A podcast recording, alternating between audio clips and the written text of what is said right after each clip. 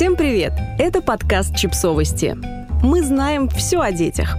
Почему совет «просто воспитывайте» никому еще не помог? Колумнистка Анна Кухарева прошлась по следам дискуссии в Твиттере – Сколько мы говорим о child-хейте, столько некоторые из читателей наших изданий пытаются убедить нас, что этого явления не существует. А все, о чем мы говорим, закономерная реакция людей на нарушение порядка. Мол, в обществе должны появляться не все дети, а только воспитанные. Итак, рассказываем, что скрывается на самом деле за призывами воспитывать своих детей и что делать с child-хейтом, который маскируется под заботу об общественном порядке. Одна из пользовательниц Твиттера 15 октября опубликовала фото объявления в лифте. На листке формата А4 было написано «Родителям малолетнего художника, который рисует маркерами в лифтах, учитывая стоимость квартир в нашем доме, удивительно, что вы не нашли средств приобрести своему чаду мольберт и краски или записать его в художественную школу. По скриптум. Не размножайтесь больше, пожалуйста.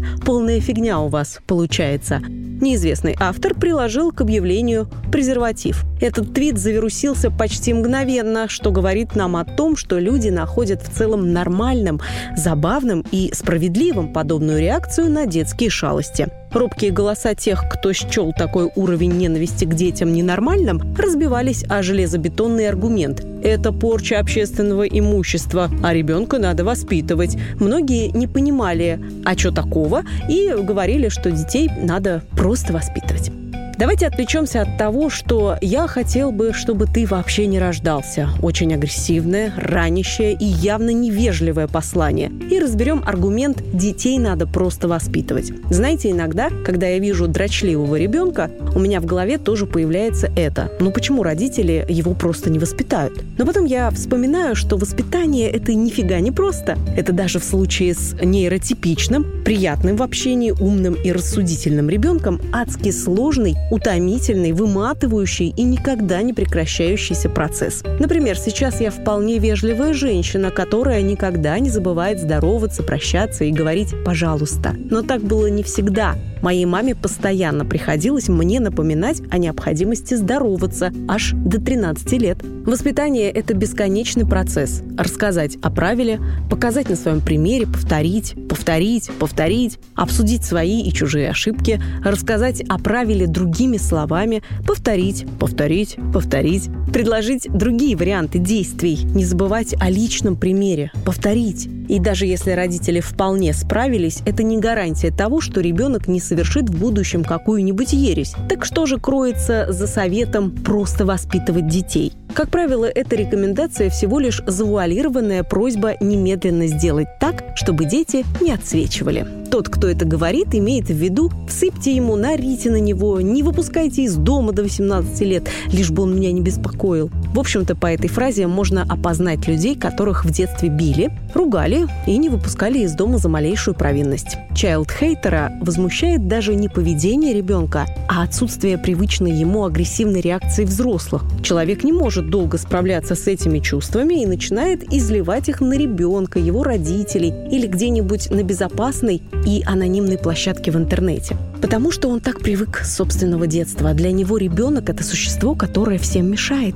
Угроза порядку, которую надо или немедленно изолировать, или приструнить с помощью насилия физического или вербального. Как, скажите на милость, тот лифтовый художник должен научиться разрешать конфликты и исправлять собственные ошибки, если вместо того, чтобы просто поговорить с ним и попросить вымыть лифт, взрослый человек транслирует «лучше бы тебе не рождаться на свет». Что он должен усвоить? Что лифт важнее человека?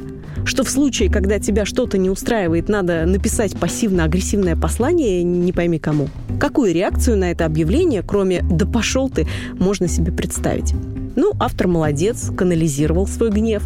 Но лифт-то при этом чище не стал. Проблема-то не решилась, просто добавилась еще одна. Ребенок получил урок неприемлемого поведения. Теперь он не только в лифте рисует, а знает, что желать кому-то не существовать – это нормально. Ненавидеть в ответ на небольшое неудобство – это ок. Изливать свое недовольство на слабого – допустимо.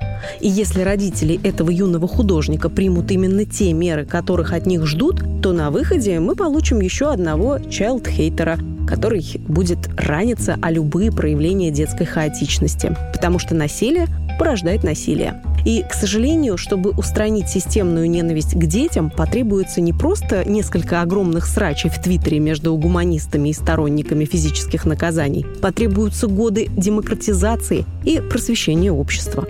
Переход к гуманному воспитанию, отказ от принципа «взрослый всегда прав», обучение людей простейшим навыкам коммуникации, осуждение насилия, мизогонии и чайлдхейта, отказ от риторики ненависти, возвращение в детях толерантности к окружающим. В общем, потребуется идти курсом, который диаметрально противоположен тому, которым мы движемся сейчас. Подписывайтесь на подкаст, ставьте лайки и оставляйте комментарии. Ссылки на источники в описании к подкасту. До встречи!